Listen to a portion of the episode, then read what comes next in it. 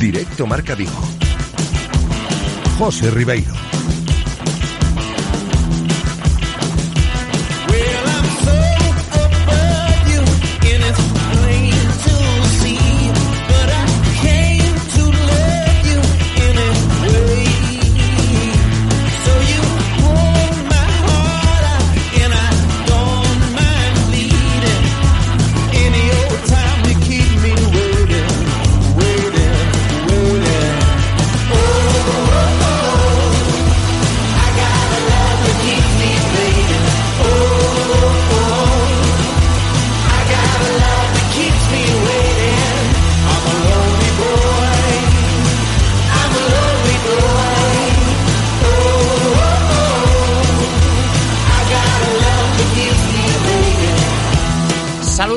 Tal? Esto es Directo Marca Vigo. Bienvenidos de nuevo a esta sintonía en este miércoles, día 25 de marzo. Seguimos con vosotros un día más con la programación local desde el 98.3 FM, desde la aplicación de Radio Marca Vigo y desde el enlace directo de la página web de Radio Marca Vigo. Os cuento lo que tenemos preparado para el programa de hoy hasta las 2 en punto de la tarde que estaremos en directo empezando por eh, cómo continúa el alcalde de nuestra ciudad, Abel Caballero, actualizando la comisión de seguimiento. Enseguida vamos a escuchar nuevas declaraciones del alcalde con nuevas medidas que se van tomando para cumplir aquí en la ciudad olívica. También estaremos con las noticias de Vigo a golpe de miércoles 25 de marzo. Nos las va a contar, como siempre, en estos tiempos de cuarentena nuestro compañero del Faro de Vigo, Borja Melchor. Hablaremos con el presidente de la Cooperativa Central Radio Taxi, Manuel Chorén, que nos va a poner al día también hoy de cómo avanzan las cosas a ojos del sector del taxi. Tiempo tendremos, como no, para hablar del Real Club Celta. Primero, con unas pinceladas de actualidad. Hay que comentar un par de temas de rigurosa actualidad, hablando del conjunto celeste. Escucharemos algunas de las palabras que ayer Jason Murillo ofreció a través del canal de YouTube del Real Club Celta, contando un poco cómo lleva el confinamiento desde su casa, aquí en Vigo con su familia. Y después será cuando volvamos a abrir el baúl de los recuerdos un día más, en este caso hoy para desempolvar la temporada 2014-2015, cuando un tal Eduardo Toto Berizo llegaba de nuevo a Vigo para dirigir al equipo desde el banquillo. Y de esto hablaremos con nuestro compañero Gaby Couñago. Más cosas. Sabéis que se han aplazado los Juegos Olímpicos, esos Juegos de Tokio 2020 que se disputarán finalmente en el verano de 2021 y en ese contexto recibiremos hoy a dos deportistas vigueses que saben bastante de Juegos Olímpicos, en este caso hablando de la cita paralímpica y veremos cómo han asimilado la decisión del aplazamiento de estos Juegos para el próximo año. Por un lado el jugador internacional español de baloncesto en silla, Agustín Alejos, y por el otro la campeona del mundo y de Europa de paratriatlón, Susana Rodríguez, teniendo en cuenta además que Susana también es médica residente en la especialidad de medicina física y rehabilitación y que está con todos eh, sus eh, labores pues eh, pendientes de la evolución del coronavirus a través de vía telemática. Luego nos cuenta más acerca de esto la propia Susana Rodríguez. Y terminaremos comentando la iniciativa que puso en marcha el canterano del Celta, ahora mismo jugador de Aston Villa, J. Peleteiro, para donar alimentos al personal sanitario de aquí de Vigo, que trabaja en estos días sin cesar a través del restaurante de su amigo y exjugador del Celta B y del Corucho, Adrián Pazó, que quieras que no, pues oye, los futbolistas cada uno a su manera eh, también sienten esa necesidad de aportar a la sociedad en estos tiempos difíciles y esta donación de alimentos pues bien puede ser un ejemplo. Así vamos a estar con todo esto hasta las 2 en punto de la tarde con vosotros en esta sintonía de Radio Marca Vigo. Os tengo que recordar los teléfonos de contacto por si queréis participar. Si tenéis algo que comentaros, eh, comentarnos, quiero decir, desde casa, si queréis aportar, si queréis enviar vuestra opinión de cualquier tema que vayamos tratando, podéis hacerlo mediante diferentes vías. La primera de ellas, nuestro teléfono de WhatsApp. Notas de audio, mensajes de texto, ahí al 680-101-642. 680-101-642.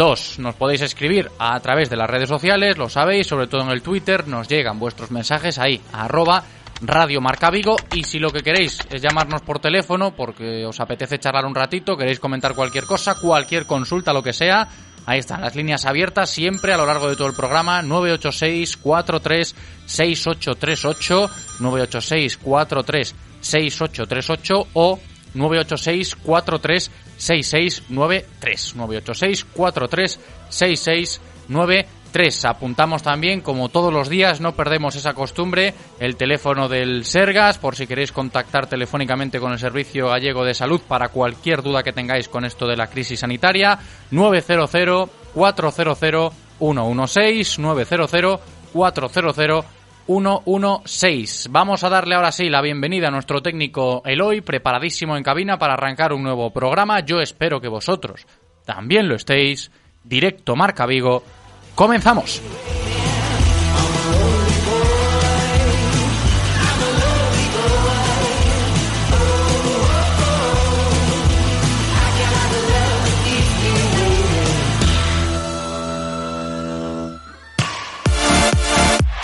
Radio Marca, el deporte que se vive. Radio Marca. Olvídate de dar vueltas, de buscar aparcamiento en sitios imposibles y no esperes más para coger un taxi. Descárgate ya la app Pide Taxi y reserva tu taxi cuando quieras, donde quieras y con quien quieras. Envía un WhatsApp con la dirección donde te encuentras al 647 470047 y pasamos a recogerte. Central Radio Taxi 986 470000. Si pensamos en automóviles, hay fechas que marcan un antes y un después. 1909 nace Audi. 1916 nace BMW. 1926 nace Mercedes-Benz. 1982 nace Autorosas. Llegamos con la intención de ofrecerte la mejor experiencia automovilística con una amplia selección de marcas premium para que vivas y sientas la conducción. Autorosas, por un 2020 en el que seguiremos apoyando al deporte vigués. Autorosas, disfruta conduciendo. Todos los jueves a las 2 y cuarto en Radio Marca Vigo estamos al tanto de la actualidad del ciclismo gallego con Guillermo Janeiro y José Ribeiro. Entrevistas con los mejores ciclistas, repaso de las mejores competiciones y siempre de la mano de la Federación Gallega de Ciclismo.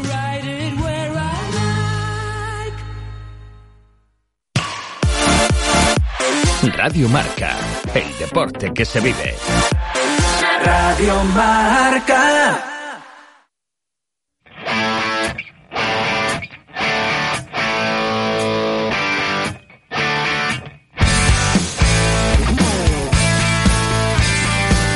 Directo Marca Vigo. José Ribeiro.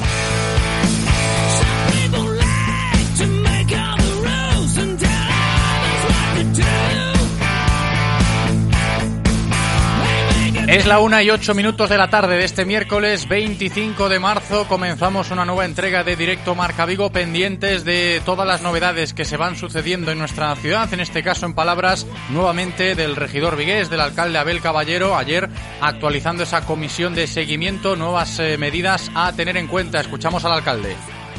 Ayer tomé, que es eficaz a partir de hoy, la decisión de no cobrar los precios públicos, en suma, no cobrar los eh, servicios eh, municipales de educación del ayuntamiento que no se prestan por razón del coronavirus.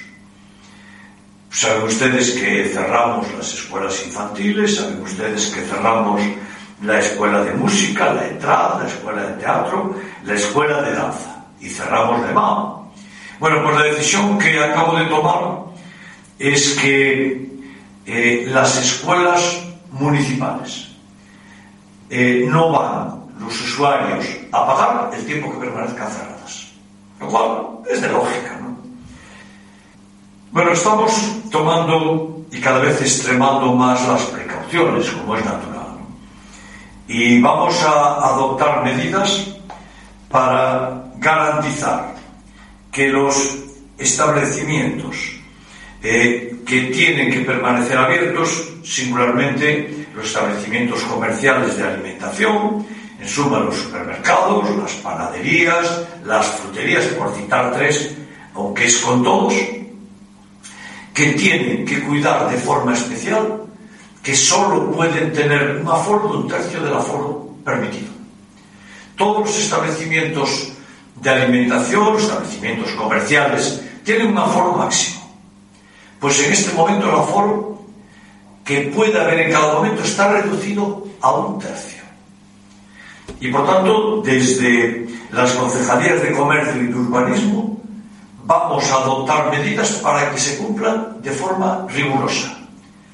Por el bien de, los, de las personas que compran y por el bien de las personas que trabajan en estos centros. Que a mí me, me preocupan todos, todos.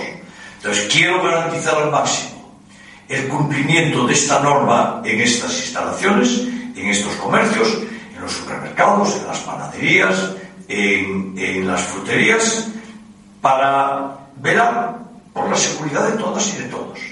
Y después, eh, los que tengan colas dentro del local tienen que cuidar de forma especial que se mantenga la distancia. Y si pueden ser dos metros, mejor.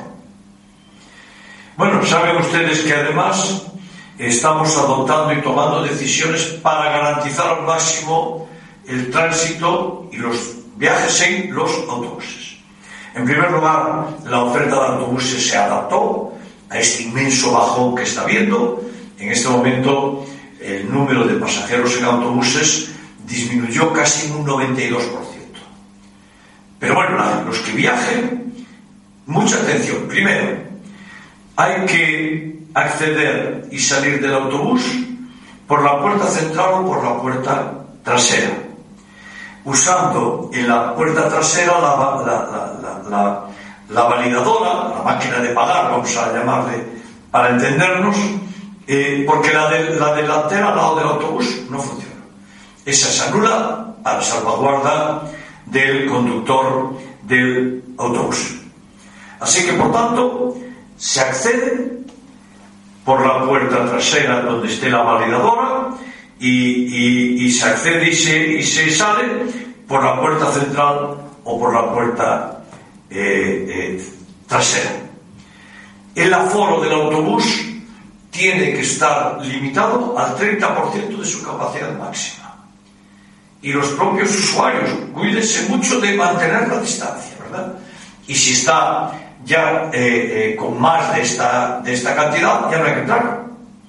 Ya no se entra, ya el, el, el responsable del autobús, el conductor, también eh, tendrá cuidado. Eh, con el conductor y el resto de los pasajeros dentro, la distancia de seguridad es un metro.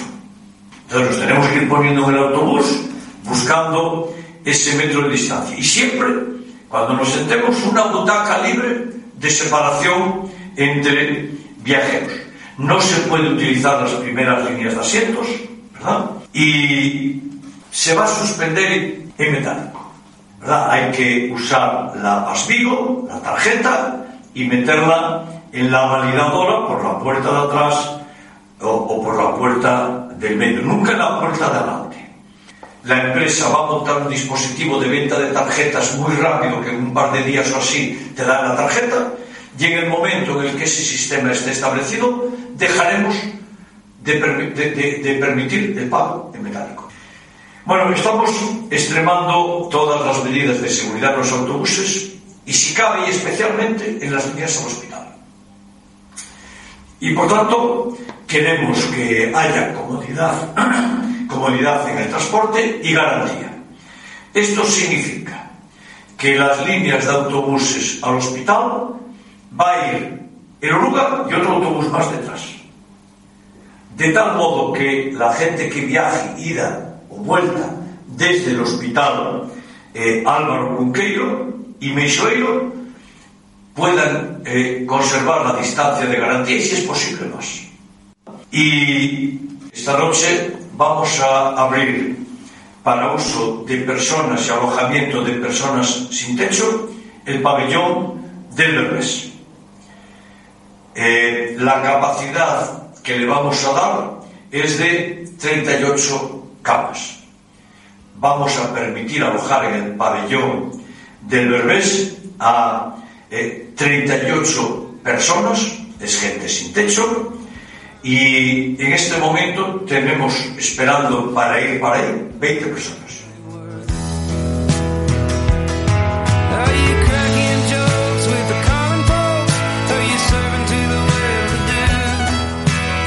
Ahí estaban las palabras del alcalde Abel Caballero actualizando esa comisión de seguimiento por la crisis del coronavirus, nuevas medidas a tener muy en cuenta. Y ahora con las noticias de este miércoles 25 de marzo escuchamos a nuestro compañero del Faro de Vigo, Borja Melchor. ¿Qué tal Borja? ¿Cómo estás? Hola José. Bienvenido, adelante, cuéntanos.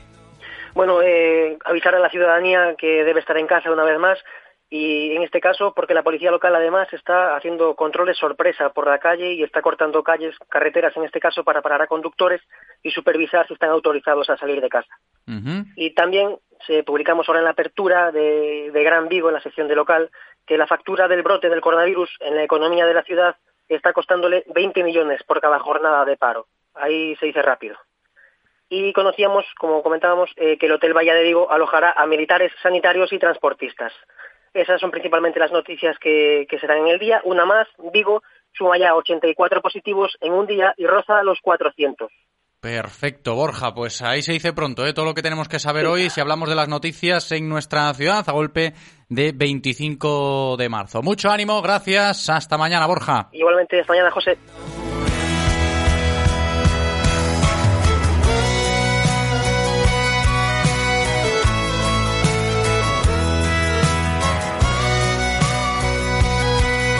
Y con más temas de actualidad, seguimos hablando de Vigo, hablando de lo que sucede en nuestras calles desde la perspectiva de la Cooperativa Central Radio Taxi. Presidente Manuel Chorén, ¿qué tal? ¿Cómo estás?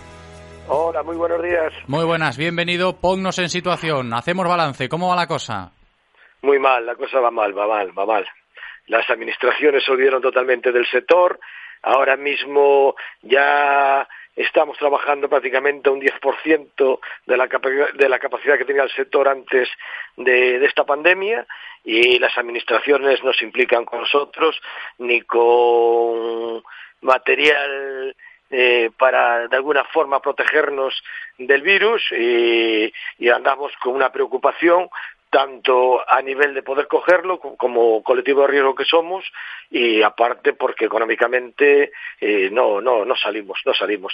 A nivel el presidente del gobierno no quitó ninguna medida a nivel del sector del taxi estamos a la espera de que saque algo porque esto es la ruina pero en principio estamos en un limbo no sabemos no sabemos a dónde ir. Ese limbo eh Chorén que nos tiene un poco preocupados a todos. Evidentemente a los taxistas de Vigo también. Y las calles cómo están qué podemos decir a golpe de miércoles eh, por las calles ya ves lo mínimo lo mínimo en la calle la gente está recluida en sus casas eh, tiene miedo estamos ahí eh, prácticamente en el en el pico más alto de la pandemia y quieras o no asusta no viendo cómo está todo lo que es el sistema sanitario que está colapsado y demás pues tú imagínate la gente asustada no sale y prácticamente en la calle muy poquito tráfico al que lo obligan a trabajar como a nosotros en este caso y el resto pues en su casa, que es lo que, que, es lo que hay que hacer.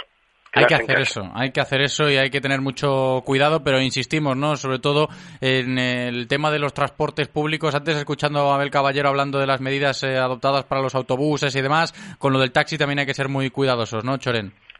Sí, sí, de hecho nosotros estamos trabajando la mitad de la flota un día y la, la otra mitad, el día que no se trabaja, pues eh, nos preocupamos de lavar el vehículo, desinfectarlo y demás, uh -huh. para que de alguna forma tanto los clientes vayan seguros como también el profesional que vaya seguro de alguna forma, ¿no? Claro. Ya que no tenemos ese material de protección que nos haría falta, que ahí sí que se tendrían que implicar las administraciones tanto a nivel autonómico como a nivel eh, municipal, pero estamos viendo que está sufriendo todo el mundo de este material que, que no se tiene y que hoy en día eh, no está no está a, a, manos de nadie, ¿no? Porque como colectivo tú vas a buscar mascarillas, guantes y demás y no los encuentras. Si las administraciones de alguna forma no te surten, es prácticamente imposible poder poder hacerse con ellos. Pues consta en acta todo esto, a ojos, insistimos, de la Cooperativa Central Radio Taxi. Manuel Chorén, gracias, mucho ánimo y hasta la próxima. Hasta luego.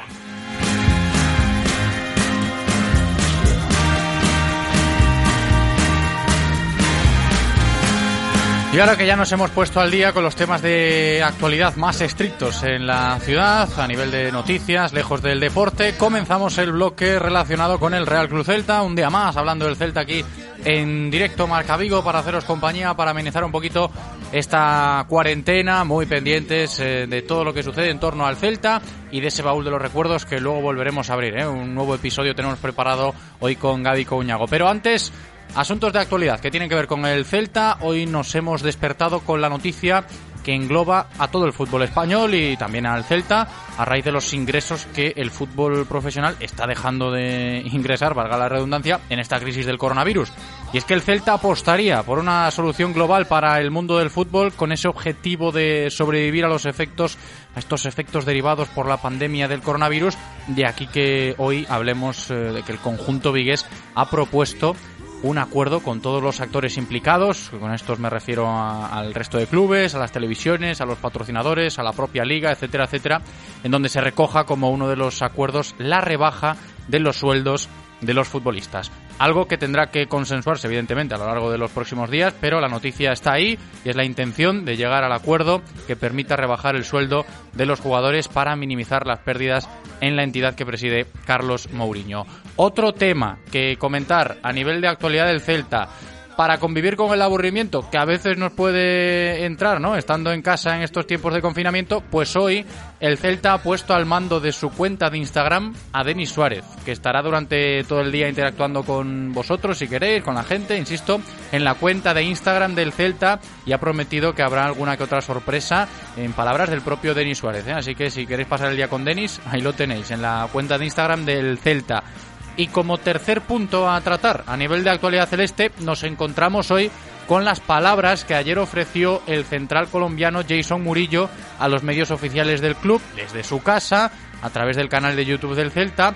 Y es un Murillo que dice estar tranquilo, siguiendo las órdenes de las autoridades y trabajando como buenamente puede desde su casa. En principio ha estado un poco tranquilo, ¿no? porque hemos acatado las normativas no solo del club, sino de las autoridades y, por la seguridad de nosotros, ¿no? Luego es cierto que el tema del quedarse en casa sin poder salir es, es bastante agobiante, pero, pero bueno, se busca la, la forma de, de, poder aprovechar el tiempo. Gracias a Dios cuento con, pues, con una casa donde tiene un jardín que, que se acomoda para hacer algunos trabajos en, en cuanto a, a, no quedarse quieto, ¿no? Luego los trabajos que me manda el club, obviamente el preparador físico, y a nivel personal siempre cuento con, con, la, con el apoyo de un preparador físico personal que se encuentra en Colombia que no puede viajar por el tema mismo de, del efecto ahora coronavirus. Entonces, ahora mismo eh, trato de hacer las cosas eh, lo más justo posible, no, no excederlo, porque tampoco se trata de, de, subir cargas para buscar alguna, alguna fatiga o alguna lesión sabiendo que, que no es un entrenamiento real.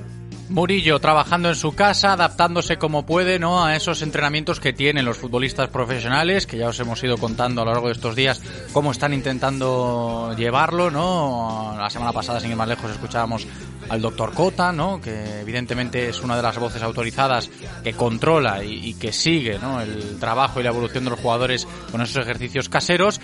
Y Murillo, en esa comparecencia que hizo ayer eh, para los medios oficiales del club a través del canal de YouTube del Real Cruz Celta, pues quiso lanzar este mensaje para los aficionados celestes.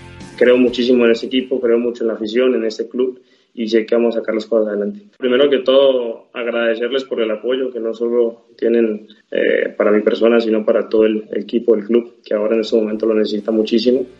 Y, y a nivel extradeportivo, que, que manejen la calma, eh, que tengan tranquilidad y cuando vuelva a la liga el equipo vuelve de la mejor forma.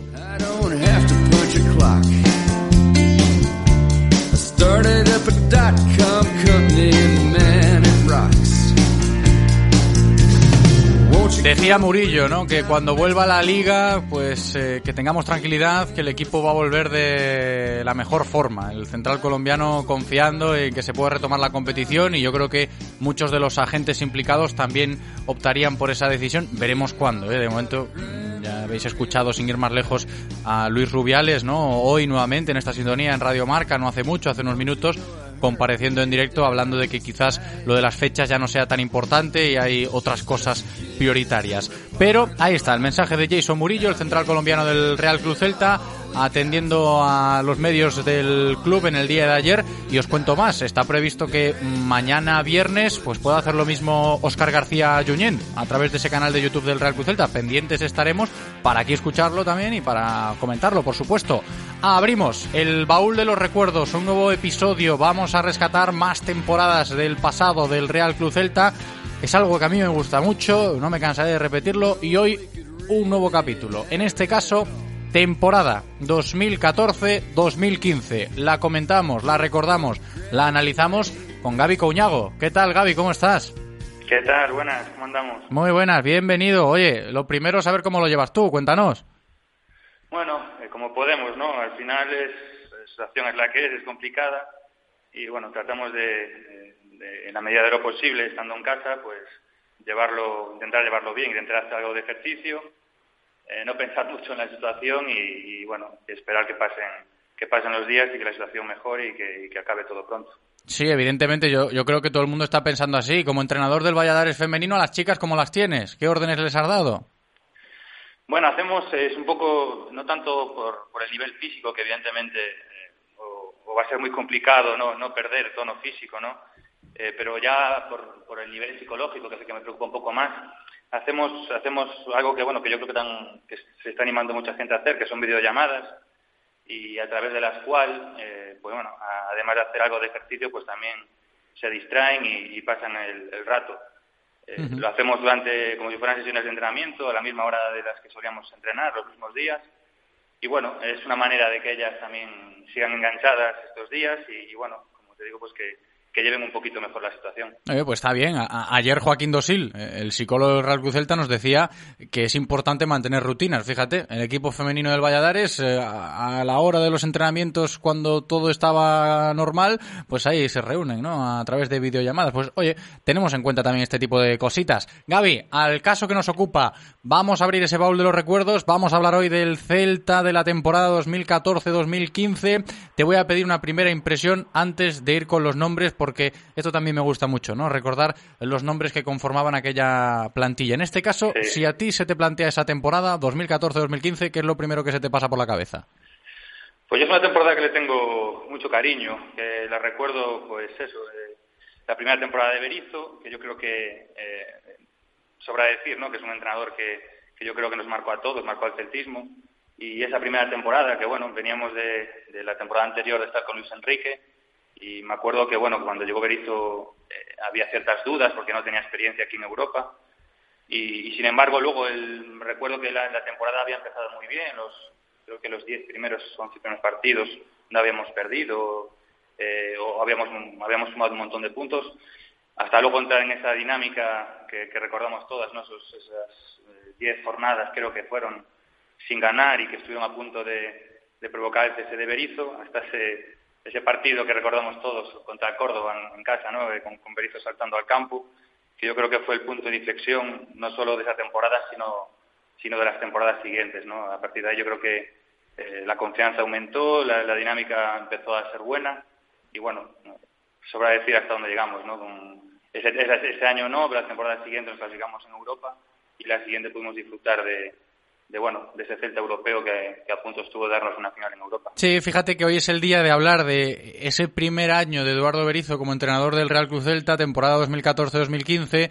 Hace una semana o un poquito más hablábamos con nuestro compañero Borja Refojos del segundo año de Berizzo, la 2015-2016 Todavía tendremos que recordar aquella temporada de Eduardo Berizzo como entrenador del Celta en la Europa League, ¿no? Pero tiempo tendremos, que también seguro que caerá esa temporada en nuestro baúl de los recuerdos. Pero hablando de la 14-15, vamos ahí con los nombres, Gaby, a ver qué nos sugieren eh, los futbolistas que conformaban aquella plantilla. Sergio Álvarez, Rubén Blanco, Hugo Mayo, Carles Planas, Sergi Gómez, Gustavo Cabral, Diego Alende, David Costas, Andreu Fontás, Johnny Otto, Kevin Vázquez, fíjate que había canteranos ya que asomaban la cabecita en algún que otro momento, Samu Araujo, Pape Cheik, insisto con ellos, Levi Madinda, Borja Fernández, Alex López, Nemaña Radoya, Pablo Tucu Hernández, Augusto Fernández, Crondelli, Borja Ubiña, Borja Iglesias, fíjate ahí, Santimina, Charles Díaz, Teo Bongonda, Joaquín Larribey, Manuel Agudo Nolito y Fabián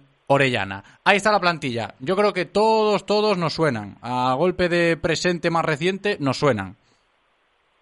Sí, y, fue la última temporada antes del retorno de Yago, ¿no? Que yo creo que también es un poco eh, llamativo. Esa, bueno, ese trío de ataque que teníamos con Orellana, Nolito y Larribey, ¿no? Que, que tantas alegrías nos dio y, sobre todo ese mediocampo que, que la pena fue no mantenerlo temporadas después, ¿no? Eh, una vez que llegara Yago, cuando estaba Yago, Orellana y Larribey, no, no, no seguir manteniendo a gente como Augusto, Crondelli, ¿no? Que, que parece que, bueno, que esa temporada sí que ese mediocampo eh, nos encantaba a todos y luego el, es una pena que no se mantuviera cuando, cuando llegó Yago, ¿no? Yo creo que a todo el mundo nos hubiera gustado ver eh, ese mediocampo luego con Yago a ver hasta dónde, hasta dónde hubiéramos llegado. Y, luego, bueno, pues jugadores eh, importantes, ¿no? En, aquella época como, como Radoya, que luego, bueno, empezó a perder protagonismo, eh, pero bueno, ya en la portería jugaba Sergio, creo que la temporada anterior de Luis Enrique estaba Joel, que ese, año, ese año marchó, y, ahí fue cuando empezó Sergio a cobrar, protagonismo, todavía Rubén no, no, entraba. Eh, luego, bueno, los laterales los conocemos todos, ¿no? Eran Hugo y Johnny, los habituales, con, con Cabral y Fontazos, los centrales. Y luego, bueno, esos tres jugadores de medio campo, que eran habituales, Radoya, Crondel y Augusto, aunque luego entraba bastante también el Tucu.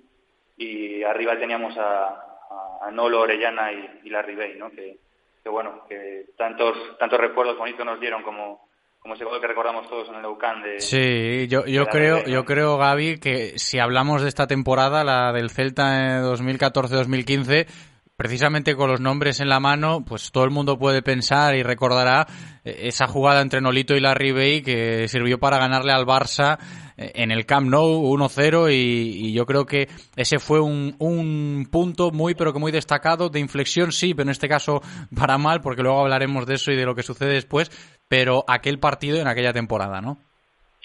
Sí, además el, yo creo que es la, muestra o el ejemplo claro de lo que era el Celta, ¿no? Porque manejaba muy bien eh, las dos posibilidades de ataque, de ese juego más directo que tenía con la Ribey y, y, ese juego más combinativo, ¿no? Y, sobre todo ese, ese, esa producción que, que, nos daba la Ribey con, con, ese dominio del juego aéreo, como fue en, ese, en, ese, en esa acción en el Campo, pues que nos daba muchos goles.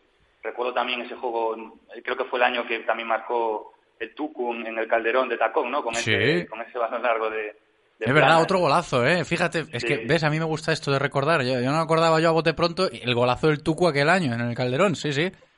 Sí, pues es, yo creo que es, un poco ese ejemplo, ¿no? Que es, esa manera que, bueno, esas dos posibilidades que tenía el Celta en ataque, ¿no? Que manejaba tanto ese juego más directo sobre la Ribey o ese juego más combinativo para que luego, sobre todo Orellana y, y Nolito se asociaran, ¿no? Que ahí, bueno, eh, me acuerdo de aquella época que todo el mundo hablaba un poco de, esa pareja, ¿no? De esa, de esa ventaja que teníamos un poco socioafectiva entre los dos, ¿no? Que nos daba, nos daba tanto desborde y tantas posibilidades en ataque. Y a partir de ahí, evidentemente, estamos hablando de esa victoria del Real Cruz Celta con el gol de Larry Bay en el Camp Nou, que todo el mundo hacía pensar que lo de Berizzo estaba saliendo muy bien y que iba a funcionar llegó esa sequía, ¿no? De muchísimos partidos seguidos sin ganar. Evidentemente era una realidad antes del partido contra el Córdoba, aquel 31 de enero de 2015, que si el Celta volvía a palmar, Berizzo se iba a su casa, ¿no? Que evidentemente era real la posibilidad de que la destitución de Eduardo Berizzo se produjese. Y de, hecho, yo lo recuerdo, evidentemente que era, era más joven, no, no, trabajaba aún eh, como periodista, lo veía desde la grada y decía, a mí no me acaba de convencer esto y como sigamos perdiendo, hasta luego Berizo. Y, yo creo que mucha gente lo tenía en cuenta. Y sucedió lo que sucedió, Gaby, que yo creo que es uno de los capítulos más extraños en la historia del Celta. Sí, aparte fue llamativo, como dices, ¿no? Porque veníamos de ganar en el habíamos empezado la liga de manera increíble y todo el mundo, bueno, pues nos, nos ilusionamos con con Europa y de repente después de ganar en el Nou Camp pues fue cuando, cuando empezó esa dinámica negativa, ¿no? Es algo así que, que bueno, que, que, sorprendía. Eh, y yo creo que incluso, yo creo que lo que le pudo salvar a Berizzo en esa, con esa mala dinámica era un poco también la Copa del Rey, porque nos mantenía un poco vivos. Me acuerdo que en Liga, eh, no sé, habían, juntamos seis, siete jornadas seguidas con derrotas, y sin embargo entre semana en, en, Copa del Rey sí que conseguíamos ganar, y era un poco, yo creo que fue un poco también lo que le mantuvo, aparte de ese partido ese partido decisivo contra, eh, contra el Córdoba. Y, bueno, yo creo que todo el mundo se acuerda de esa jugada, ¿no? Ese, ese penalti que, que creo que, que, señalara en línea, ¿no? Y que, sí, fue la jugada, en este caso con Carles Planas, que primero había pitado falta a favor del Celta, luego eh, Teixeira va allí a consultarlo con el línea, le dice que no, que fue penalti, rectifica, pita penalti, Berizzo se vuelve loco, salta al campo y dice, pero ¿de qué vas? Que esto no es así, que la, la, falta fue fuera, aún encima, no sé qué. Y al final, oye, te genera una escena allí que se puede enmarcar. Sí, yo, yo lo recuerdo, estaba en la grada, lo recuerdo perfectamente. Yo creo que eh, el hecho de saltar Berizzo al campo y la Junta de fue lo que, que, al final hizo que cambiara de decisión. Evidentemente lo expulsaron, pero yo creo que fue la expulsión más dulce que pueda tener un, un entrenador, en este caso él, ¿no? Que, que, al final, pues, lo que supuso, ¿no? ¿no? No solo ganar el partido, sino cambiar toda la dinámica del Celta. al final el Celta termina octavo, ¿eh? En la liga, que ni tan mal. Sí, si llega a durar un poquito más, ¿no? Porque creo que la, la, temporada la acabamos muy bien, o sea, ganando muchos partidos. Eh, no sé si me acuerdo. Eh, habíamos perdido el partido en casa contra, contra el Real Madrid, que me acuerdo de ese golazo de Nolito también, un juego individual, en banda. Y, luego creo que terminamos los últimos cinco o seis partidos sin, sin perder. Y a nada que, bueno, la sensación era esa, que, qué pena que nos dara un poco más la liga porque seguro que nos hubiéramos, nos hubiéramos metido. Lo que nos quedamos creo que luego a cuatro puntos de, del Atleti, que era, que era el que marcaba la UEFA. Sí, además fue una temporada muy curiosa, ya lejos del Celta, que evidentemente eh, fue protagonista por todo lo que estamos comentando de momentos y recuerdos, fue el curso en donde se produjo ese descenso administrativo del Elche, ¿no? Decía, el Eibar, el Elche a segunda, al final baja el Elche, que había terminado decimotercero, y descendió, y ahí reestructura también un poco la competición. Sí, fue el último, el último episodio así eh, extraño que vivimos, ¿no? En, en, la liga. Son, bueno, son tres cosas que que suceden, que a nosotros, por desgracia, eh, habíamos vivido algo parecido hace muchísimos años, ¿no? En aquel descenso que al final, gracias a Dios, no se produjo de Celta y Sevilla, que con aquella eh, creación de la Liga de 22 equipos. Eh, pues bueno, gracias a Dios, pues bueno, la, la, historia cambió desde aquella y, yo creo que ese, ese, dato, pues, pues bueno, fue lo único así, la, la, última escena curiosa que, que se produjo en Liga, ¿no? Que luego, si hablamos de puntos de inflexión, yo creo que una vez superado el, el hecho de, asimilar todo lo que pasó con el partido contra el Córdoba, ¿no? De Berizzo saliendo al campo y demás, ya focalizándonos más en la figura del entrenador para eh, terminar estos recuerdos del propio Eduardo Berizzo, hablando de puntos de inflexión, no sé si esta temporada sí que eh, puede darle más forma al punto de inflexión que comentábamos aquí el lunes, sin ir más lejos en directo Marca Vigo con eh, Juanillo recordando la temporada de Luis Enrique, que bueno, igual el Celta del juego bonito, el fútbol de salón, empezó con Luis Enrique y luego con Berizzo ¿para ti varía, no varía, Gaby? Sí, cambió, cambió radicalmente. Eh, yo recuerdo la época de Luis Enrique, eh, bueno, él proponía, proponía otro fútbol, me acuerdo de esa famosa salida, ¿no? Metiéndose Ubiña, que yo creo que la Luis Enrique creo que fue la última temporada de, Ubiña, que, bueno, creo que estuvo luego la primera temporada de Berizzo, pero creo que apenas no participó. Eh, pues me, recuerdo la temporada de Luis Enrique con, esa famosa salida de balón que tanto existía, metiéndose Ubiña antes centrales, y a partir de ahí eh, pues bueno, tenía mecanismos para, para, eh, para atacar y para, para poder crear eh, ocasiones de ataque. Con Berizzo era todo lo contrario, era, era presión arriba, empuje, no había tantos mecanismos de ataque, pero, pero sí que había muchas superioridades, ¿no? a lo mejor no, no tanto, no creaba mecanismos para crear superioridades numéricas, pero teníamos mucho desborde con Nolito, con Orellana, y, y, bueno, y lo que decíamos antes, manejaba dos alternativas que antes eran que antes no veíamos en el Celta, ¿no? Que era, como Luis Enrique era casi todo pues un juego más, más combinativo, en corto, y con Berizzo pues empezamos también a jugar un poco más directo. Y, y, bueno, el Celta jugaba bien, o sea, no, no es que empezáramos a jugar directo, y, yo creo que, que fue una mucha inflexión, como tú dices, porque yo creo que eh, enganchamos a la gente tanto en lo emocional como, como también en, lo, en, el juego, ¿no? Porque yo creo que todo el mundo se sentía identificado con, con ese equipo, ese equipo de Berizzo y, bueno, visto luego los, los resultados que nos dio, ¿no? Yo creo que en ese sentido Beito fue, fue inteligente porque sí que le dio peso a jugadores, o, la importancia en el equipo a jugadores que, que, para mí eran clave, ¿no? Como, como Orellana o como, como Nolito o como Augusto o Corondelli por detrás. Recuerdo que fue esa conversión de, Augusto medio centro, que fue también tema de Berizzo, que yo creo que fue uno de los puntos muy importantes. Sí, bonito, ¿eh? bonito el hecho de recordar aquella temporada pues eh, importante para la historia del Real Cruz Celta, la primera de Eduardo Berizo como entrenador, aquel Celta de la campaña 2014-2015. Gaby Coñago, gracias, hasta la próxima, un abrazo, Gaby. Nada, hablamos, saludos.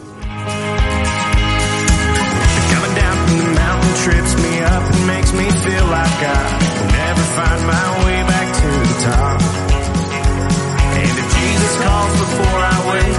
I'll consider that my break, and I will ask for nothing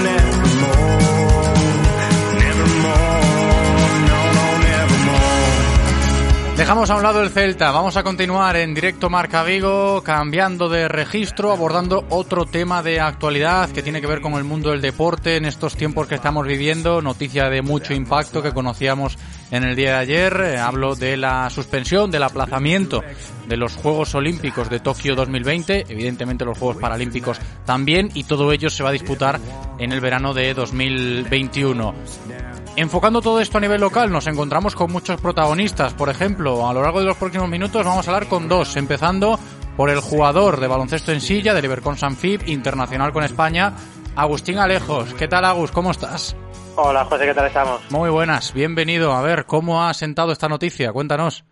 Bueno, era, yo creo que era inevitable, ¿no? Yo creo que han estado intentando esperar hasta el último, hasta el último minuto posible y bueno, al final lo, lo importante es que se van a llevar a cabo, será el, año que viene y, hay que ver eh, por el por la salud de los deportistas y de toda la gente que va que va a desplazarse allí, toda la gente que está allí también organizando todo eso. Yo creo que ha sido una decisión muy difícil de tomar, pero para mí yo creo que ha sido la, correcta. Sí, entiendo que para vosotros como deportistas olímpicos eh, todo el revuelo que se ha generado en los últimos días de decir, oye, pero que están diciendo, que estarán pensando, ¿no? Si, si vamos a tener que ir allí o no, yo creo que tú eras de la partida y de los que decían que eran muchísimos, yo no sé si habrá mucha gente pensando lo contrario, pero el hecho de eh, sí o sí se tenían que aplazar, porque el tema de cómo os estáis preparando, cómo os estáis entrenando, esa historia también influye mucho. Sí, a ver, yo ahí, eh, hablando con, compañeros de elección, ¿no? Pues me decían, eh, normalmente hay otros países menos desarrollados que ya están en, en diferentes condiciones, eh, tienen peores condiciones para entrenar y llegarán peor preparados. Entonces, al final, el, llegar con menos preparación, pues igualará un poco, un poco todo.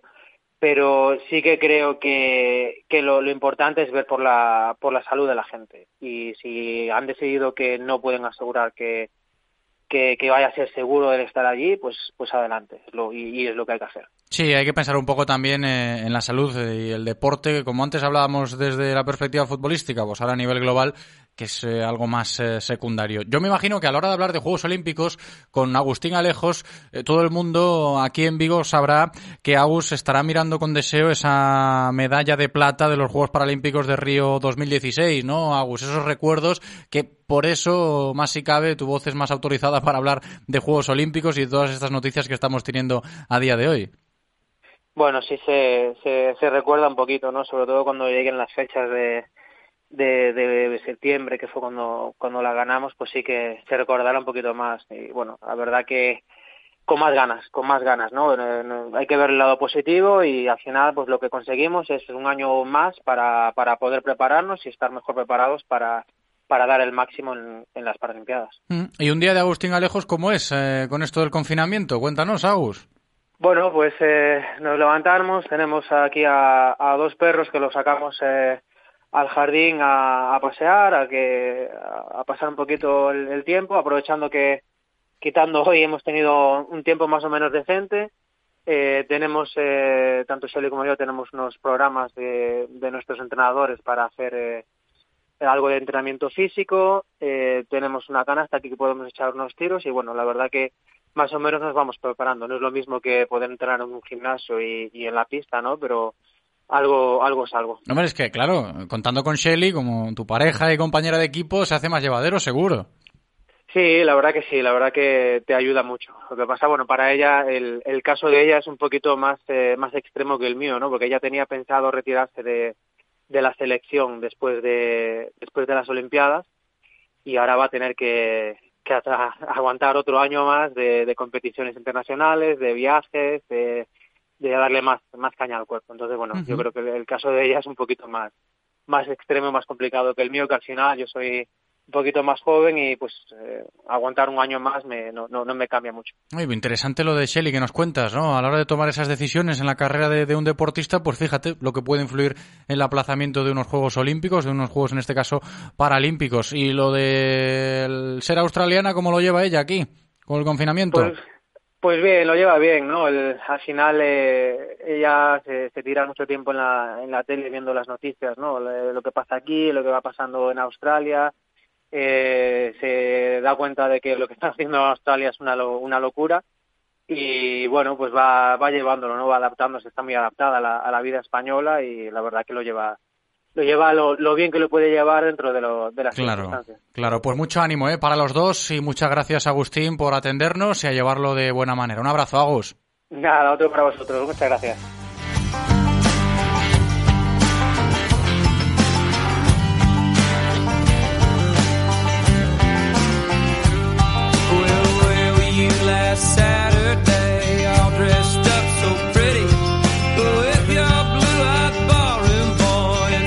Pues fijaos, ¿eh? todo lo que nos ha dicho Agustín Alejos, evidentemente un deportista muy, pero que muy destacado si se habla de Juegos Olímpicos, precisamente digo de Juegos Olímpicos aquí en Vigo, por esa medalla de plata ¿no? que consiguió con España en Río 2016 y cómo lo está llevando, sobre todo con su pareja, con Shelly, también jugadora del Ibercon San Fib, que oye, no lo sabíamos, pero fíjate lo que nos ha dicho, que tenía pensado retirarse después de los Juegos y ahora va a tener que ajustar un poquito su calendario y replantearse las cosas la trayectoria de un deportista pues eh, pasa por muchos momentos y estas decisiones eh, implican pues muchas cosas, eh, lejos de lo estrictamente deportivo, también para la vida de uno mismo como la de Shelly.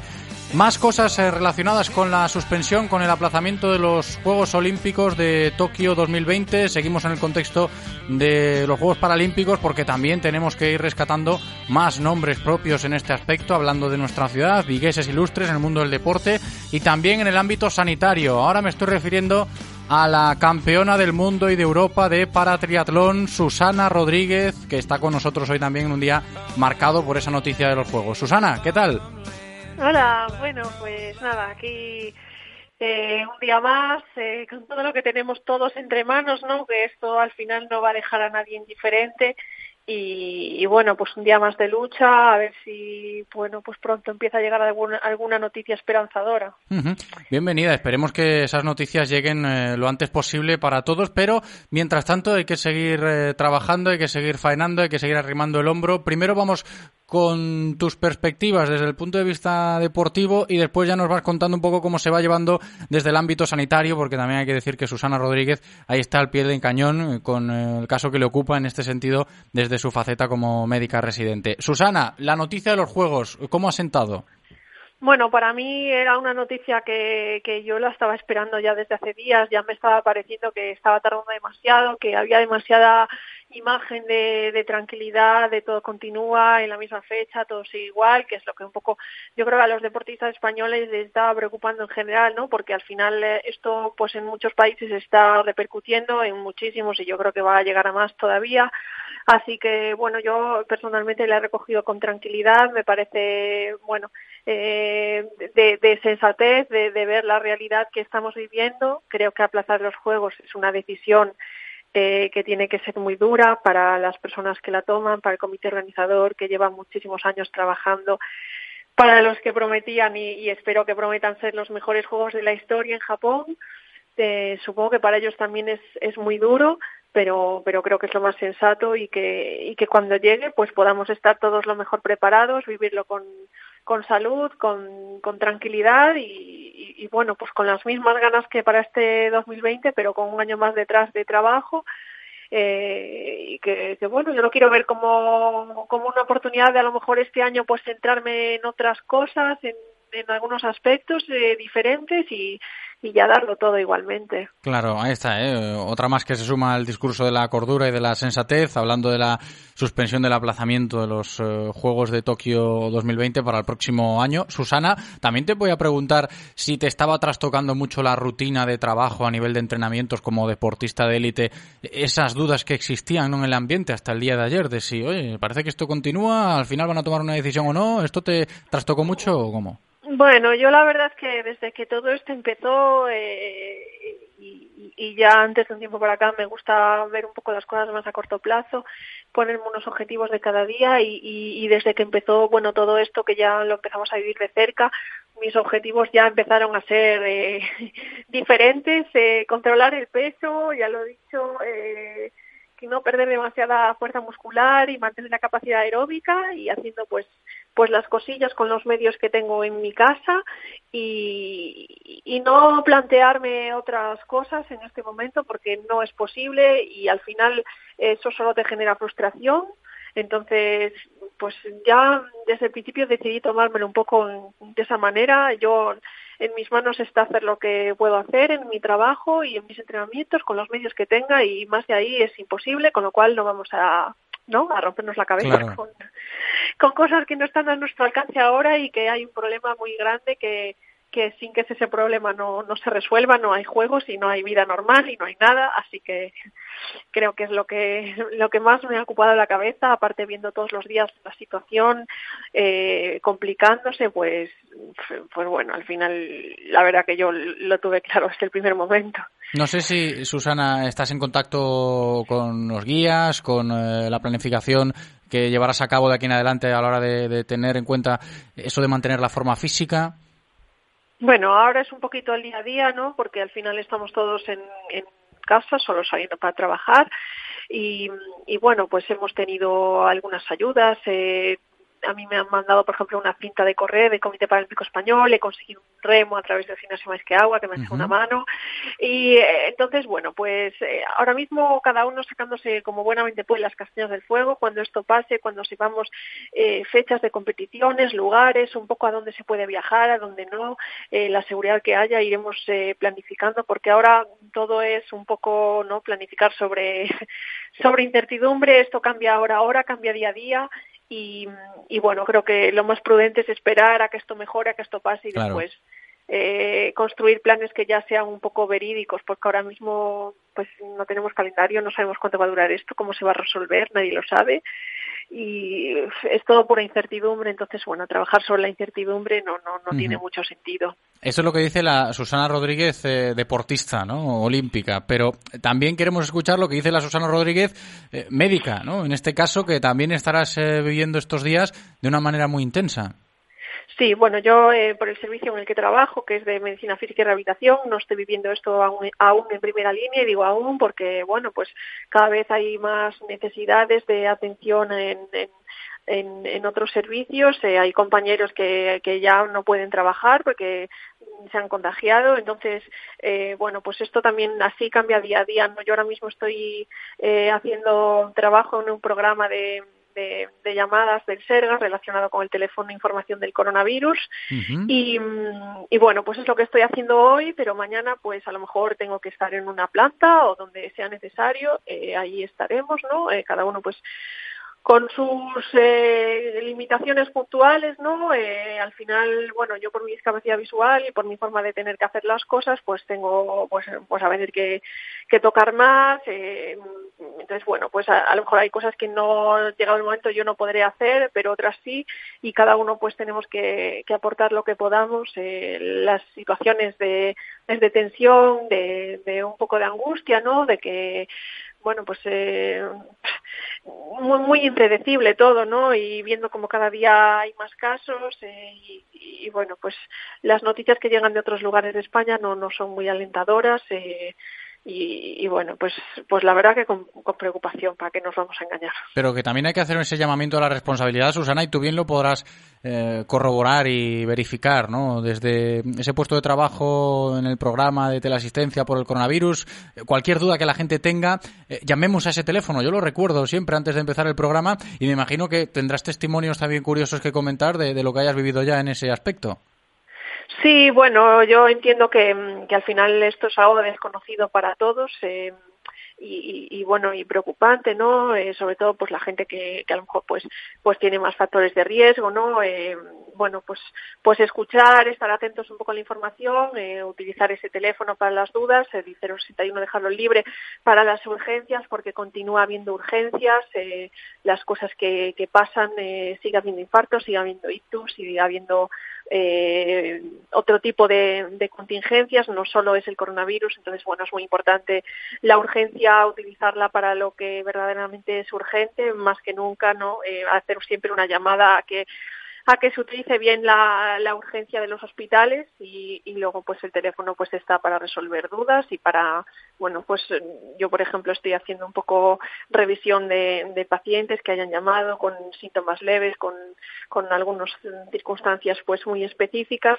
y, y bueno pues cosas curiosas eh, siempre las hay eh, siempre hay quien quien a lo mejor por algo realmente grave no se preocupa y quien por algo que no es realmente grave se preocupa mucho, pero bueno, esto es, al final va con el carácter de las personas y, y bueno, pues eh, hay que, no, hay que, hay que mirar un poco por todo. Claro que sí, ¿eh? ya sabéis que, que si llamáis al Sergas os puede atender pues una campeona del mundo de paratriatlón, Susana Rodríguez. Gracias por atendernos, mucho ánimo, un abrazo. Bueno, vale, muchas gracias a vosotros.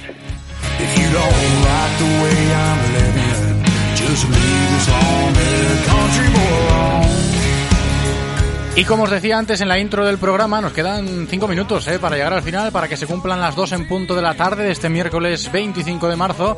Hoy vamos a terminar valorando y comentando la iniciativa que puso en marcha el canterano del Celta, ahora mismo jugador del Aston Villa, J. Peleteiro, para donar alimentos al personal sanitario de aquí de Vigo, en concreto a la gente del Hospital Álvaro Cunqueiro, que trabajan estos días eh, duramente, a través del restaurante de su amigo y exjugador también del Celta B y del Corucho, entre otros, Adrián Pazó, que ya está con nosotros. Adri, ¿qué tal? Hola, muy buenas, ¿qué tal? Muy buenas. Te pillamos ahí justo en el momento de los pedidos a domicilio, ¿no? Eso es, Bueno, no- estamos eh, en, en horario de, de comidas. No te robamos mucho tiempo porque también es un servicio muy No necesario, muy necesario en estos tiempos que corren. Pero hay que destacar lo que en este caso ha potenciado Jota. Sí, la verdad que es un, un gesto bonito el que ha querido tener eh, con, bueno, con, con este colectivo que, que nos hace tanta falta en, en estos tiempos que, que corren y bueno, un gesto para pues mandarles el, el- el apoyo, el, el cariño que, que le está brindando toda la sociedad, pues bueno, para que disfruten un poco y se, y se olviden durante 15, 20 minutos el tiempo que tengan para comer de, de, de todo el trabajo que, que están haciendo y que tienen por, por delante. Claro, no, es lógico, ¿eh? Y, que aunque no sea un material sanitario, porque estamos evidentemente muy pendientes de las ayudas eh, con esto del material sanitario, la comida es un bien necesario para esa gente que echa horas y horas y horas en el hospital. ¿El modus operandi cómo fue, Adri? Nada, eh, simplemente, bueno, eh, J y yo tenemos eh, contacto muy muy frecuente a lo largo de la semana y, bueno, me propuso esta esta iniciativa, al haberle comentado cómo está un poco la situación también por aquí, aunque, bueno, ahora el Reino Unido también están siguiendo desgraciadamente el mismo camino. Y, y nos, lo, nos lo propuso y enseguida lo pusimos en marcha. Ya la semana pasada fue cuando lo comentamos y, y nada, ah, contamos un poco con el, el- con el hospital para saber un poco cómo el cauce que había que seguir para llevarlo a cabo y, y nos pusieron muchas facilidades, fue muy muy sencillo y nada, esta semana pues pues conseguimos llevarle pues ese esa cantidad de comida para que para que disfrutaran y estamos muy muy contentos también desde desde Coapoque por, por poder haber participado en, en este gesto en este gesto tan tan bonito y tan solidario y que al final pues bueno cada uno desde desde su parte de la sociedad pues aportar el- en lo que pueda para para salir de esta de esta situación reforzados incluso Claro, que al final es el gesto, ¿eh? que hay que tenerlo muy, muy en cuenta y por eso queríamos valorarlo hoy con vuestros testimonios. En este caso, J no ha podido atendernos hoy, pero eh, también le damos la, la enhorabuena de, de- de nuestra parte, se lo transmites, ¿vale, Adri? Y, que, es yo se lo hago llegar Sí, y que la gente también valore estos pequeños gestos que hay que tenerlos muy en cuenta, insisto. Adrián, gracias por atendernos. Mucho ánimo, un abrazo. gracias a vosotros ánimo chao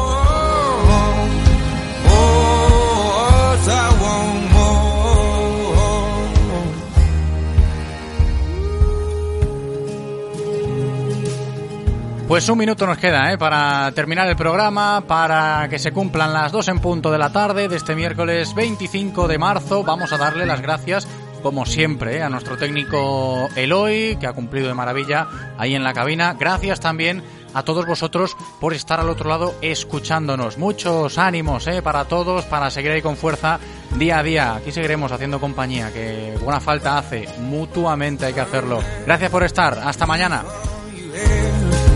Give,